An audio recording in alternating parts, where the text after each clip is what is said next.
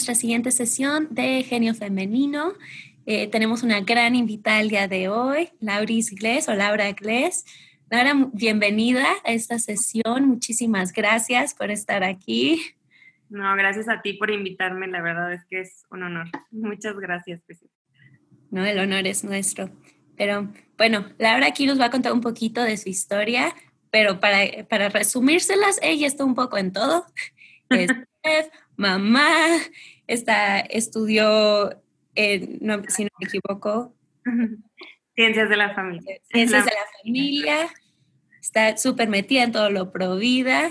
Así que esto es un buquete de, maravillas. Pero, a ver, Lau, cuéntanos un poquito de ti y luego ya de ahí nos vamos a, a la plática. Perfecto. Pues nuevamente mil gracias Priscila y Genio Femenino. La verdad es que es un placer estar aquí y poder pues cooperar con un granito de arena.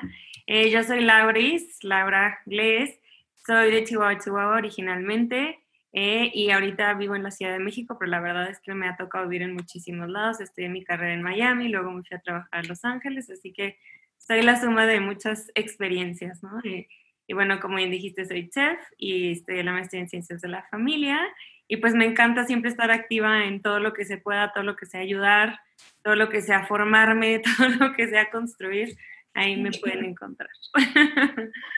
Excelente. Y el día de hoy, Lau nos va a contar un poquito el tema y tú eres suficiente para ti, porque es súper importante, ¿verdad? Esta pregunta que nos hacemos todos. Lau, eh, ¿por qué crees que, que es necesario ser suficientes para nosotros mismos? Bueno, mira, siento que en algún punto de nuestra vida, creo que sobre todo en la adolescencia, empezamos como a cuestionarnos muchísimo quiénes somos, ¿no? Y a dónde vamos y quién somos. Y llega un punto en el que crees, bueno, no sé si les ha pasado a ustedes que quieren muchísimo que las valoren, que pues ser suficientes para las otras personas, ¿no? Tanto como amistades, como familiares, y obviamente cuando estamos buscando a esa media naranja o, naranja entera, mejor, pues queremos ser valorados, ¿no? Queremos ser suficientes, pero creo que muy pocas veces nos preguntamos, ¿somos suficientes para nosotros mismos? Entonces, creo que ahí empieza toda la historia. ¿Y a qué me refiero con ser suficiente? No es nada más como, ay, yo me siento lo mejor, lo máximo, soy la gran cosa. No se trata de eso, se trata de, de una suficiencia adecuada, ¿no? O sea, es como una autoestima sana. Entonces, creo que es súper importante empezar a ver cuando estamos en la búsqueda de nuestra vida y de la aceptación de otro, qué tan suficientes somos para nosotros mismos, ¿no? Empieza, eso va afectando el día a día de muchísimas maneras. No sé si a ti te ha pasado, pero creo que de alguna manera pues va afectando en el día a día nuestras decisiones, cómo funcionamos, cómo nos relacionamos.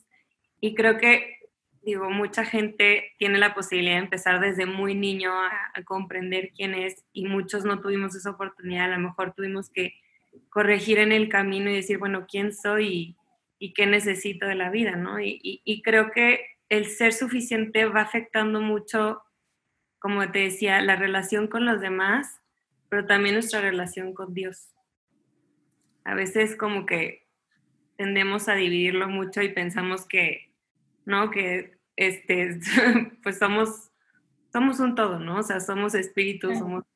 Eh, somos alma, mente, espíritu. alma, todo. Y, y, no es suficiente. Entonces, eh, creo que por ahí es que empezamos a, a, tendríamos que empezar a cuestionarnos si somos suficientes para nosotros. Oye, Lauris, y pregunta, bueno, supongo que son dos preguntas. ¿Cómo nos va a afectar esto en nuestra relación con Dios? Y cómo sabe, o sea, cómo nos va a afectar en nuestro día a día el no sentirnos suficiente, ¿verdad? Porque comentabas de que nos afecta en todo, la forma en la que pensamos, la que trabajamos, hacemos las cosas, pero ¿qué, qué formas directas, o sea, nos puede afectar en, en especial nuestra relación con Dios, que es lo más importante que tenemos? Totalmente.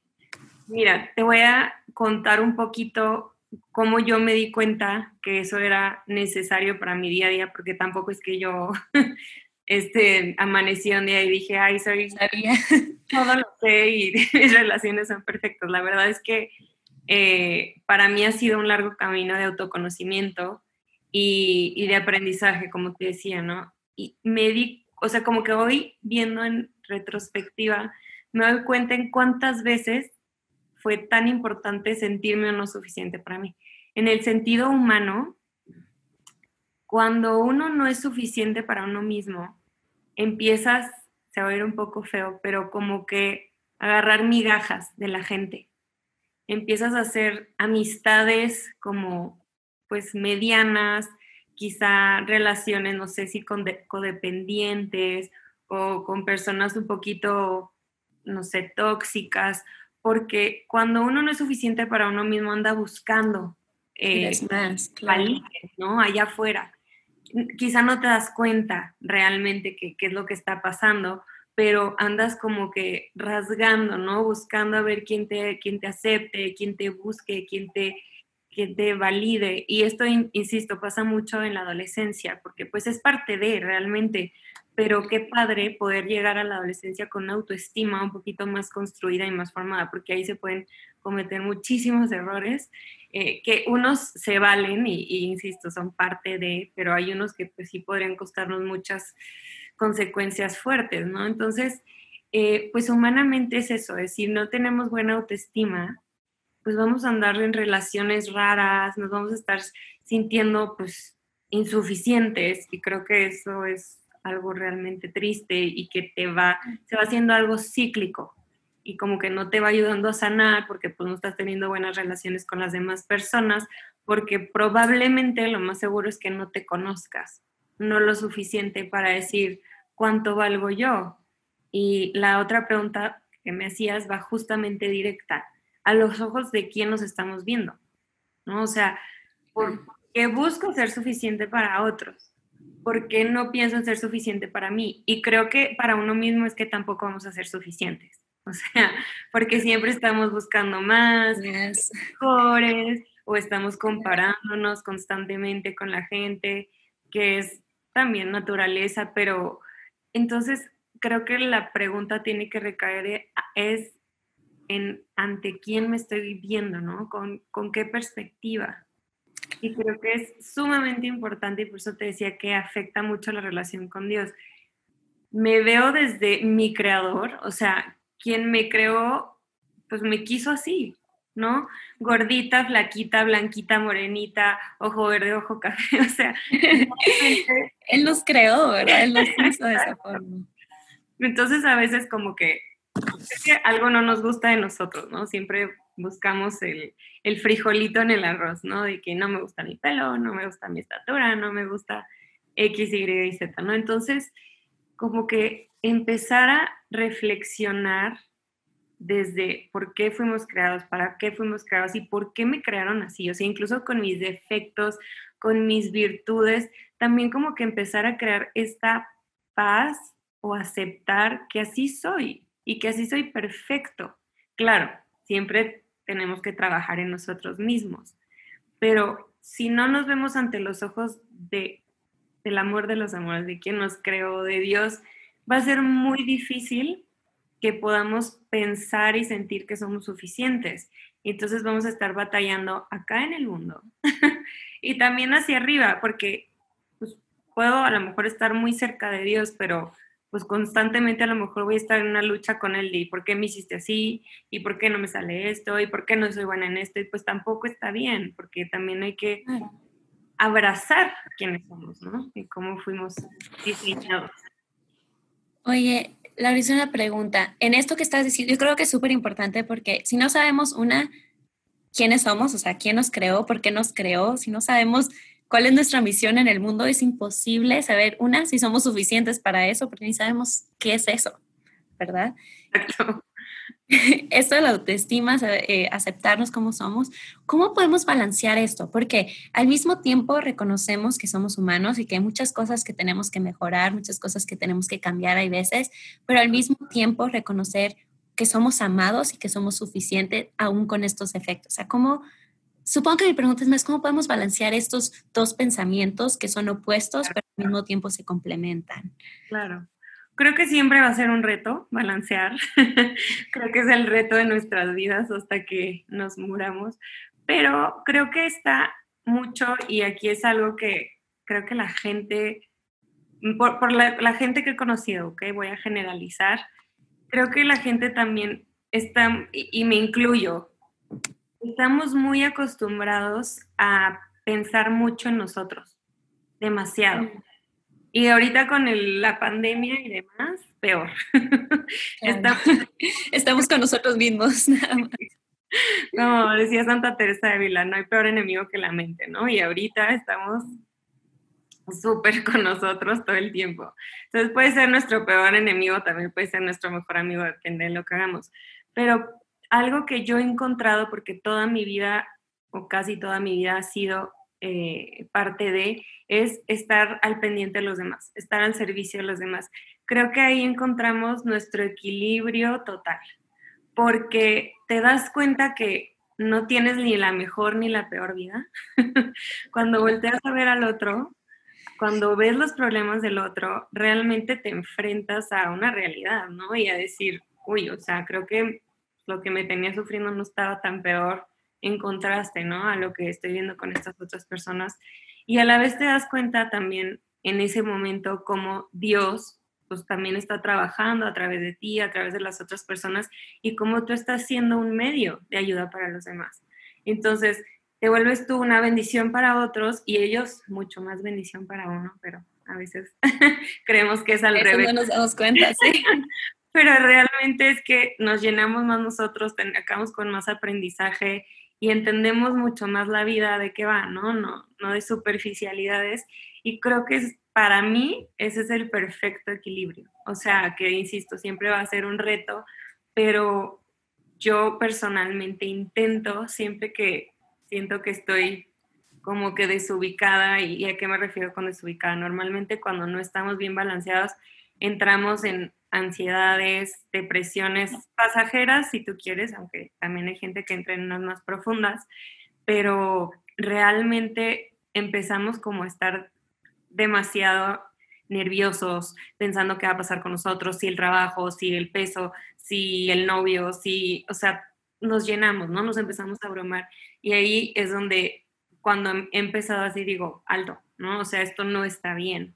Eh, algo no estoy haciendo, ¿no? A lo mejor no estoy rezando, no estoy llevando una vida equilibrada, este, ya que me refiero con esto, pues tener, no sé, comer bien, dormir bien, hacer lo que me toca, trabajar, eh, estudiar según sea el caso, hacer ejercicio, o sea, como que tratar de tener esta vida equilibrada. Pero dentro de ese equilibrio, en gran medida está el ayudar a otro, el salir de mí, que es sumamente importante.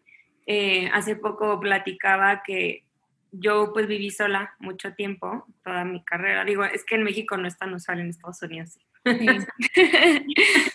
Pero yo me tocó vivir, bueno, mi carrera la hice allá y yo vivía sola en un apartamento, lo tenía todo, este, que la verdad me sentí muy bendecida, mis papás me mantenían, debo mencionar. Este, Como estudiante, claro.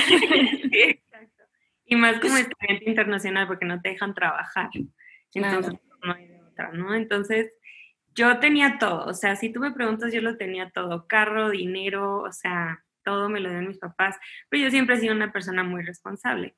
Sin embargo, un día me di cuenta que estaba demasiado cómoda. Demasiado. O sea, mi tiempo, mi espacio, mi dinero, mi, mi, mi, mi, mi. Y recuerdo asustarme un poco y decir, esto no está bien. O sea, porque en mi casa yo tengo dos hermanos, en quienes amo, pero pues en tu casa al final tienes que compartir todo, ¿no? Tienes que tener como que estos momentos de tensión, de fricción, de negociación, de, oye, no, por aquí no, quítate, dame, ¿no? Entonces eso nos ayuda.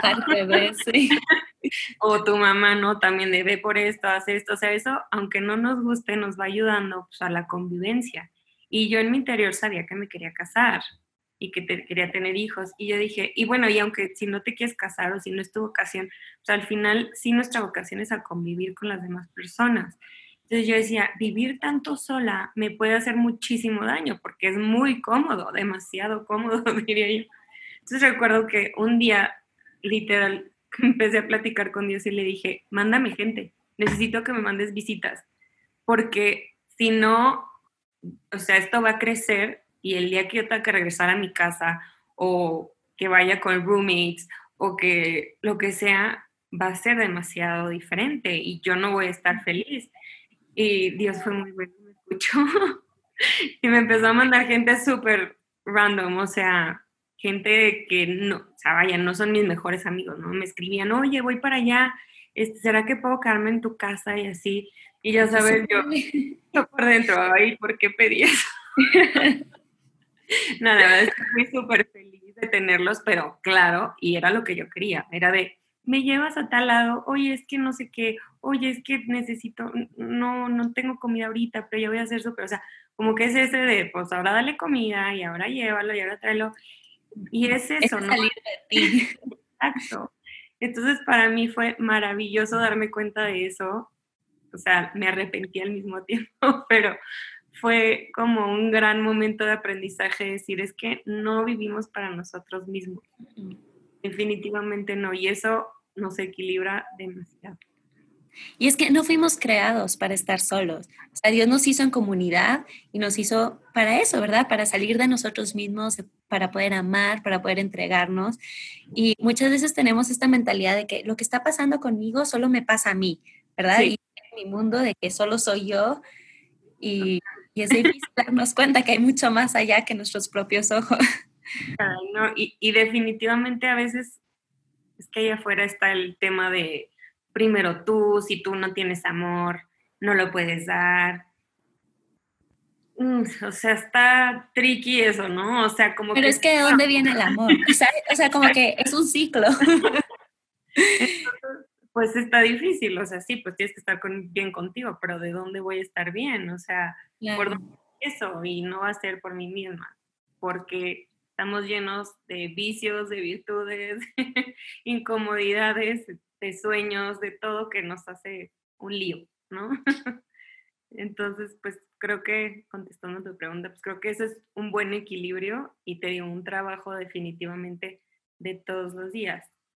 Eh, ahora, si me dejas avanzar. No, no, no, dale. Y que cuando empiezo a enfrentarme a la otra persona, también me voy dando cuenta de quién soy yo. O sea, no es nada más dar por dar y y doy mi vida por siempre a los demás. O sea, no se trata solo de eso, es que Dios fue tan perfecto en su creación que dijo, en la manera en que tú te enfrentes a los demás, cuando te contrastes, vas a entender qué quieres, qué no quieres, qué eres, qué no eres. Porque cómo sabes que no te gusta ¿no? un comportamiento de alguien si no te enfrentas a eso, ¿no?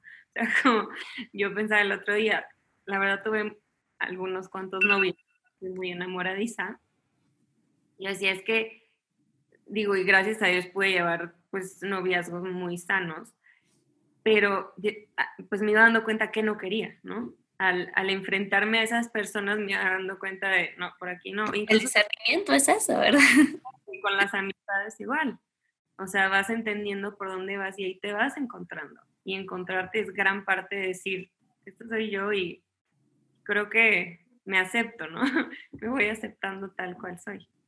Me encanta. Oye, la, una pregunta, tú como mamá, ¿verdad? ¿Qué le recomendarías a los papás que tienen hijos, ya sea adolescentes o que tal vez estén chiquitos, que van a pasar por eso, para apoyarlos en este encontrar su identidad, ¿verdad? Del recordar quiénes son y que son suficientes. Porque hoy creo que el mundo nos ataca y nos dice lo contrario y hay que poder apoyar a nuestras familias, hijos, etcétera, ¿verdad?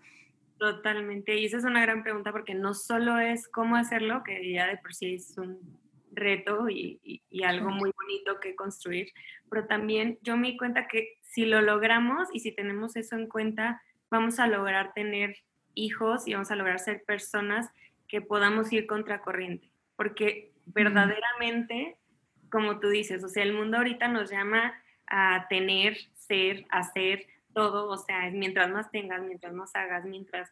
Este, entonces yo, yo, yo. Y entonces ahí anda uno peleándose con el mundo para ser la más guapa, el más guapo, la más flaca, el que más tiene, el que más compra, el que más viaja, ¿no? Entonces, pues digo, está increíble todo eso y se vale, pero no se vale que nos valoremos de acuerdo a eso. Entonces, con los hijos es súper importante, pues desde niños, obviamente, estar presentes es súper importante, a veces no lo vemos, o no lo creemos, pero el hecho de estar para ellos ya les da muchísima estructura y muchísima seguridad. Incluso ponerles límites, que a veces nos... Mm, que eso es lo difícil. este, eso les da muchísima estructura y las personas se asustan, o sea, como que no entienden, ¿no? Pero ¿por qué les da estructura? Porque le deja saber al niño que de aquí a aquí puede avanzar y eso le permite saber que todo va a estar bien. O sea, que que no, que no se va a caer el mundo de afuera, que... Que hay esa seguridad, claro. Exacto, entonces eso les da muchísima seguridad. Entonces hay que estar, sí, con corazón de pollo, pero también firmes porque crea una mucha mejor autoestima. Em, también pues, darles mucho amor, ayudarlos a encontrar para qué son buenos, porque claro que hay que también dejarles soñar, ¿no? Y, y que sean, pero honestamente si tu hijo no tiene voz para cantar, ya lo metiste a clases y viste que no da una... y quiere ser cantante. No le puedes decir, sí, tú puedes luchar, pues la verdad es que lo estás frustrando. Entonces, se trata de encontrar para qué sí son buenos y también qué les gusta y como que entrar, encontrar ¿no? ese equilibrio de decir, bueno, les gusta y es bueno para, y motivarlos, porque eso también les hace sentir pues, que son buenos y a la vez irles dando pues, responsabilidades de acuerdo a la edad porque aunque a muchos les choca y te van a decir que es el peor papá del mundo seguramente, y yo así se los dije a mis papás en algún momento, realmente eso les va enseñando de qué están hechos, de qué estamos hechos, como que te va retando y cuando vas conquistando las pequeñas o grandes metas dices, te creces, ¿no? O sea, aunque en cualquier edad que estés te ayuda. Entonces, creo que pues eso en gran parte y también, como dije al principio, pues si eres católico y tu fe está en Dios y verdaderamente lo crees, pues siempre recordarle que ahí está Dios, ¿no? Y que es nuestro ejemplo, nuestro motivo, nuestro creador y que a pesar de nuestros errores, pues Él siempre nos va a amar y murió por nosotros y murió por nosotros sabiendo todas las cosas horribles que íbamos a hacer, pero claro, siempre motivarlo a trabajar en sí mismo y a pues, a echarle ganas a la vida, ¿no? No estar ahí guardándonos mal, ¿no? O sea, es realmente como decir, oye, pues es que esta vida es para trabajarla, para conquistarla, para conquistarnos, que es lo más difícil, y Dios nos dio los medios, eh, tanto humanos como espirituales. Decía Juan Pablo II que para llegar al cielo es como un pájaro, se necesitan las dos alas la de la ciencia y la de la religión, ¿no? O sea, la de toda la fe. Claro, se complementa, que mucha gente cree que es separado, pero... Exacto. Y también tenía otra frase, eh, la voy a parafrasear porque no recuerdo bien cómo era, pero decía, primero la persona y después el santo. Es decir, tú no puedes llegar a ser el santo que uno quiere ser si no trabajas en tu humanidad. Pero claro, tu humanidad va pegada ¿no? a todo lo que somos. Entonces, para mí eso es súper valioso y el día que lo descubrí, como que descubrí un tesoro porque pues estamos acostumbrados a que el mundo nos diga que son cosas distintas, ¿no? O sea, que, que, tu persona es otra, otra cosa de tu alma y de tu espiritualidad y a lo mejor er, eres muy, rezas mucho y eres muy devoto, pero a lo mejor realmente estás destrozado internamente. Es muy difícil llegar al nivel que queremos de ambas partes, de ser una gran persona o de ser una persona muy santa si no has trabajado en la otra, o a lo mejor eres una persona sumamente sana psicológicamente, pero espiritualmente estamos quebrados, entonces tampoco funciona. Mm. Es un balance, somos uno. Oye, se nos está acabando el tiempo antes de irnos a la siguiente sesión, pero algo más que quieras compartir con las mujeres que nos están viendo, ¿verdad? O sea, ¿cómo podemos acordarnos de esto? De eso que nos estás compartiendo. Este tema va mucho, muy direccionado a las mujeres porque somos las que creo que más sufrimos de eso, o más lo expresamos, por lo menos porque somos más sentimentales y así nos hizo Dios y somos perfectas. pero eso, es recordarnos todos los días que así fuimos hechas que por algo también Juan Pablo II valoraba mucho la presencia de la mujer en el mundo, eh, porque decía, pues es que por algo existe, ¿no? Por algo fueron creadas, porque necesitan, eh, el, el, hombre pues tiene sus talentos, pero tiende a ser como más frío, necesita la calidez de la mujer este mundo. Entonces, cada vez que crean que no son suficientes, de verdad, mírense hacia los ojos adecuados, Recuerden que nadie somos perfectos. Eh, vean, vivamos, vivamos de cara a Dios. Es lo más importante. Y, y, sepamos que el mundo parece que está perfecto, pero no lo está. O sea, vivimos hoy en día de fotos y videos y de apariencias. Pero realmente decir, esto está bien, a Dios le pareció bien que yo fuera así, por algo soy así, tengo que descubrir para qué soy hecha así, porque por algo tengo estos talentos, por algo tengo estos sueños y vale la pena estarlos descubriendo y, y pues poder conquistar todo aquello con lo que sueña. A lo mejor no absolutamente todo, pero, pero Dios nos conoce y Dios sabe y si ve que le echamos ganas, Él, él también este, le gusta, ¿no? Que, que luchemos por, por ser mejores y por acercarnos a Él y Él va a ir en su momento y en su tiempo haciendo lo propio para nosotros siempre y cuando tengamos fe, ¿no?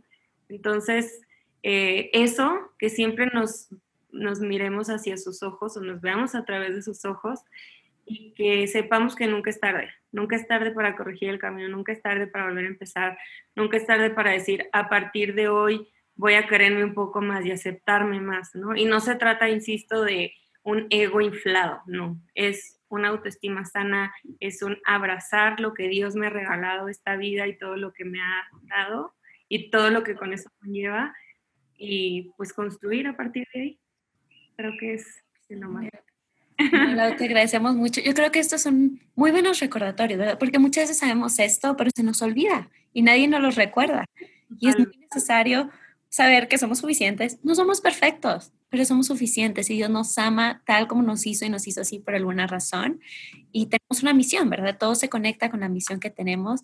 Y nosotros como mujeres tenemos esto hermoso, que es el genio femenino, que los hombres no tienen y que está bien, porque estamos hechos para complementarnos. Y hay que sabernos ver con esos ojos, porque Dios nos hizo así, nos hizo para que nos podamos ver como Él nos ve y amar como Él nos ama. Muchísimas, muchísimas gracias. Yo creo que a mí personalmente me ayudó mucho escucharlo el día de hoy de ti y yo creo que a las que nos están viendo también. gracias. Pues ojalá que les pueda ayudar a muchas y también es importante tratar de estarnos recordando eso. Eh, igual yo eh, estoy, bueno, fundé un proyecto que es una red de ayuda justamente porque creo que ahí está el corazón de muchas cosas en la vida y pueden buscarme por ahí. Este, mis redes son lauris-gles con Z y The Secret of Life es mi proyecto. Eh, y la verdad es que ahorita se está haciendo algo bonito, grande. Eh, ya hay muchos voluntarios uniéndose y creo que esto va a ser algo bueno para muchos. Excelente. Como que ya lo, lo tenemos aquí abajo, si, lo, si la quieren seguir. Y seguiremos aquí en la conferencia, si nos quieren seguir, para que sigan aprendiendo del genio femenino, de todas estas experiencias, historias y hermosos testimonios que tenemos. muchísimas gracias, que Dios te bendiga. Igualmente, gracias por todo lo que están haciendo. Seguramente van a, ayudarán a sanar muchos corazones. Esperemos que así sea. Cuídate mucho. Igualmente, gracias a todos.